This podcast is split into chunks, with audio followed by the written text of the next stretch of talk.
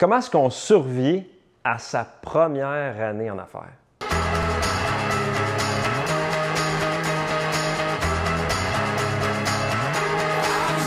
Bonjour, je m'appelle Gabriel Laflamme, je suis courtier immobilier, mais je suis avant tout un passionné d'entrepreneurship, de développement personnel, de vente et marketing. Donc, si vous appréciez les sujets que je viens d'énumérer, vous allez sûrement apprécier mon podcast.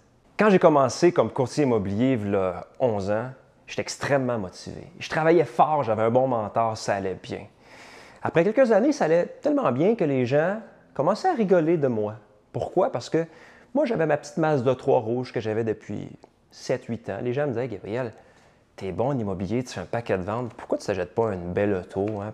Pourquoi tu ne s'achètes pas une belle maison au lieu d'habiter dans un toit et demi? Puis moi, j'écoutais ça, je me regarde, je suis bien dans mon toit et demi, je suis bien avec ma masse d'auto qui ne me coûte rien, qui est déjà payée. Mais pourquoi je parle de ça? C'est que les gens, on dirait qu'il y avait une pression à ce que, parce que ça allait bien en affaires, je devais obligatoirement acheter des, objets de valeur comme une auto, une belle maison, avoir des montres chères, des souliers chers. Mais moi, je n'étais pas intéressé. Puis pourquoi je vous parle de ça? C'est parce que je pense qu'il faut résister, surtout quand on commence à la tentation de tout de suite augmenter ses dépenses quand on commence à avoir des revenus qui vont quand même bien quand on démarre une entreprise. Parce que le danger du début, quand ça va bien au début, ah, ça fait deux ans que ça va bien, on se dit, bah, dans dix ans, ça va encore aller bien, mais ce qu'on ne sait pas, c'est que dans l'économie, il y a des cycles. Il y a des cycles économiques. Des fois, ça va très bien. Pour une raison X, peut arriver quelque chose d'imprévisible qui va faire baisser l'économie. Puis là, tout d'un coup, ça va moins bien. Puis là, on a de la misère à faire ses paiements si on s'est si embarqué dans toutes sortes de paiements, de paiements connexes. Fait que moi, quand j'ai commencé avec ma petite masse de 3, j'avais un petit sourire en coin, ça me ça me dérangeait pas, pas en tout les gens rient de moi, qui me disaient Regarde, tu pourrais t'acheter une Porsche? M'en fous de la Porsche. Fait que ma philosophie que j'ai toujours eue, c'est d'avoir une gestion de mes finances personnelles qui est lean. Lean, c'est un mot anglophone. Aux États-Unis, ils l'utilisent à, à, toutes les sauces, lean, un lean startup. On démarre une compagnie en étant lean. Ça veut dire quoi concrètement? Ça veut dire qu'on a toujours un œil sur nos dépenses nos dépenses d'affaires, mais surtout nos dépenses personnelles.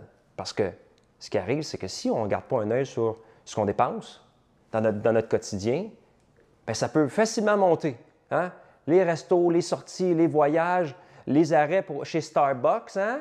les, arrêts pour acheter des, gourous à chaque jour, puis des cafés, puis des ci, puis des ça. Puis finalement, quand on regarde nos états financiers, on se rend compte, waouh, je suis en affaires, ça va bien. Mais financièrement, je n'arrache.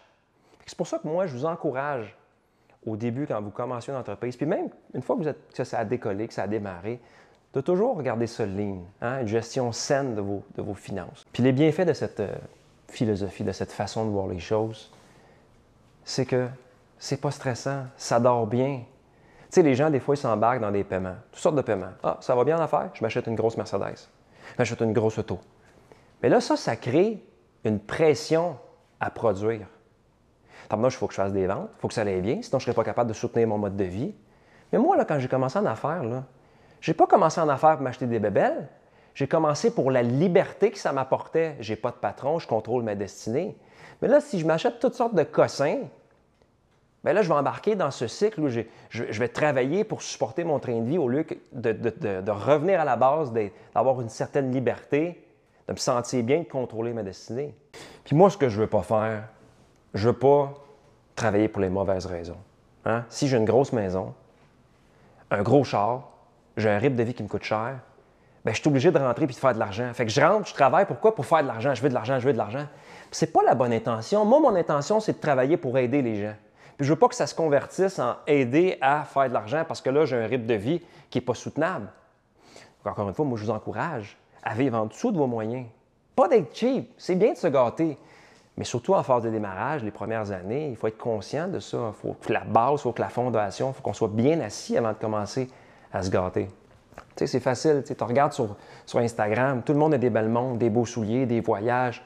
Tout le monde a des beaux cheveux, des beaux ci, des beaux ça. Tout le monde se gâte. C'est le bling-bling, c'est ce qui flash qui est attrayant. On a comme une pression, on se fait comme influencer sans le savoir. On veut s'acheter des trucs.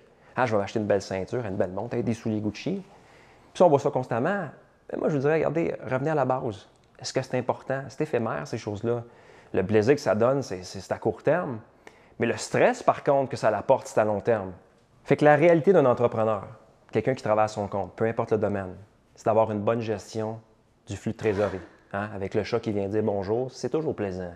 Donc, la gestion du flux de trésorerie, c'est de contrôler l'argent qui rentre, l'argent qui sort, puis s'assurer qu'on contrôle ce qui sort, hein, surtout dans ce qui nous reste dans nos poches, dans notre vie privée. Donc, on contrôle les dépenses, les revenus, mais aussi le, flux de trésorerie, l'argent qui rentre, l'argent qui sort. Il faut garder un œil là-dessus, à chaque semaine, à chaque mois. Puis ce que je remarque, je coach plusieurs entrepreneurs. Des fois, ça va extrêmement bien, puis ils me disent Gabriel, je ne sais pas pourquoi, je n'ai pas d'argent. Ça va bien mon entreprise, je fais plein de sous, mais je n'ai pas d'argent. Parfait. Ce que je leur dis, prends-toi une application qui, track, qui suit tes dépenses automatiquement. Puis montre-moi ça. Puis souvent, je regarde, je vois, mais écoute, tu vas au restaurant trois fois par semaine, ça te coûte 100, 250, 200. Puis tu si tu achètes ça, tu achètes ça. J'ai dit, c'est sûr que tu es stressé, garde tes dépenses. Puis souvent, on fait un petit on fait un recalibrage, un mois plus tard, on se revoit, puis là, ils sont plus stressés, ils sont relax. Ça paraît dans leur non-verbal, ils sont pas tendus.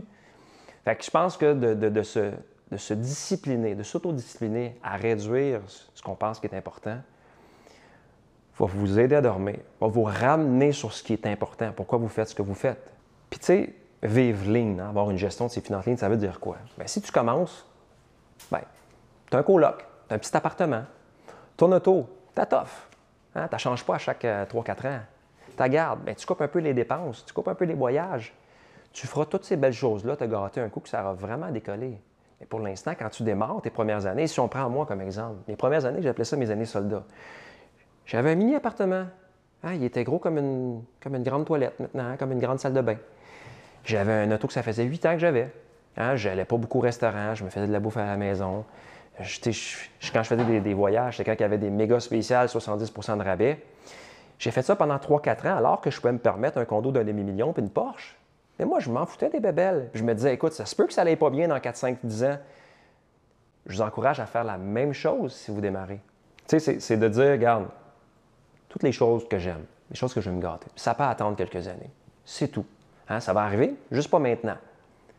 Faut donner, il faut prendre votre momentum, il faut, vous familiariser avec votre industrie, les hauts, les bas de l'industrie. Il faut traverser quelques cycles économiques pour voir ah, si jamais ça baisse, je suis correct, je n'ai pas besoin de faire faillite. Parce ce qui arrive, c'est qu'il a beaucoup d'entreprises qui font malheureusement faillite parce qu'ils ont une mauvaise gestion de leur budget, surtout les dépenses personnelles qui sont hors de contrôle. Euh, moi, je vous dirais que, tu sais, quand vous commencez, c'est mieux de réduire les dépenses puis d'investir votre temps, peut-être dans de la formation qui est gratuite sur YouTube. Hein. Mettez votre attention ailleurs. Laissez faire l'Instagram puis les bebelles. Concentrez-vous sur les habiletés que vous pouvez acquérir pour, avoir une meilleure entreprise qui est plus en santé. Puis après ça, quand ça va bien aller, moi maintenant, ça fait 11 ans, c'est sûr que je me gâte, je gâte ma famille, hein, j'en profite, mais ça a pris un certain temps avant d'y arriver. Donc en conclusion, si vous êtes en phase de démarrage, résistez à la tentation d'acheter plein de trucs quand ça commence à bien aller. Une gestion financière ligne, ça veut dire de toujours garder un œil sur ce que vous dépensez, hein, pour que vous puissiez avoir peut-être un aperçu de ça va être quoi les prochaines 3, 4, 5 ans? C'est quoi un cycle économique qui est baissier? Est-ce que vous êtes capable de le traverser?